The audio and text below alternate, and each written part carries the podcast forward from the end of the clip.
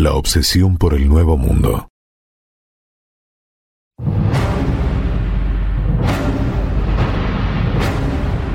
Todas las empresas relacionadas con el nuevo mundo habían cobrado tan mala fama que ningún hombre de bien quería buscar en las Indias una incierta fortuna. Hubo que apelar al mismo expediente que en el primer viaje, abrir para el almirante las puertas de los presidios. De nuevo Colón tenía que elegir entre bandidos y ladrones, sabiendo lo que después le esperaba. Además, se concedió un indulto general para todos los malhechores, perdonándoles cualquier delito que hubiesen cometido con tal de que fuesen en persona a servir en la española. Solo los herejes, los reos de alta traición, los incendiarios, los falsificadores de moneda y los sodomitas quedaban excluidos de la amnistía. Sin embargo, ya era suficiente la condición social y humana de los que se ofrecieron para el viaje. Con esta carroña de Europa, los monarcas y sus ministros eclesiásticos se esperaba ayudar a la conversión de los nativos a la fe católica.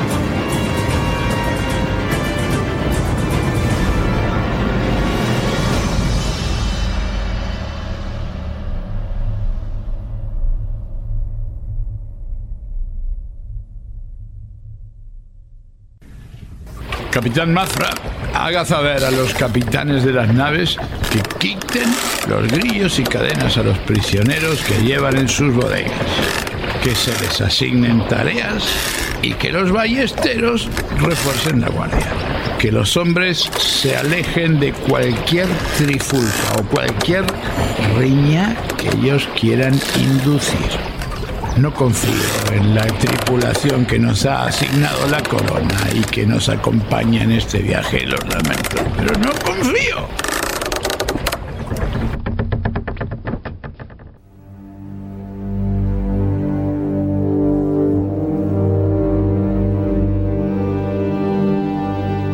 Cuando el almirante queda solo en la cubierta de la nave, su mirada se fija a la distancia y ve alejarse el horizonte civilizado de la aborrecida Europa y a sus odiosos habitantes. En ese momento recuerda lo que expresa el Salmo 31. Yo me refugio en ti, Señor, que nunca me vea defraudado. Líbrame por tu justicia, inclina tu oído hacia mí y ven pronto a socorrerme, Señor.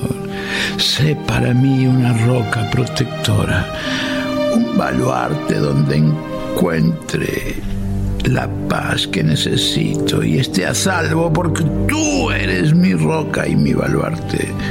Por tu nombre, guíame, condúceme. Sácame, Señor, de la red que me han tendido, porque tú eres mi refugio yo pongo mi vida en tus manos y tú me rescatarás, Señor Dios, fiel a tus hijos.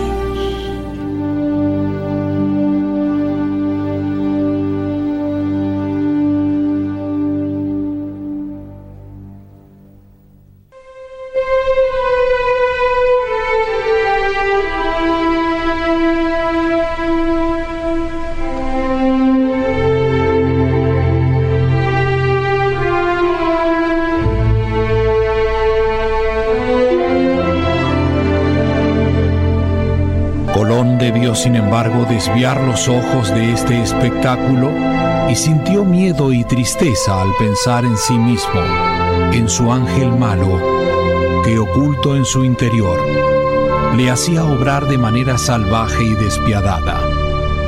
¿Qué proyectos llevaba? ¿De dónde nacía su profunda turbación?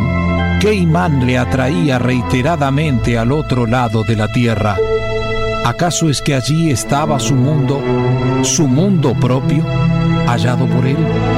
Adivinaba quizás que la tarea no estaba acabada, que aún estaba lejos de su alcance la meta.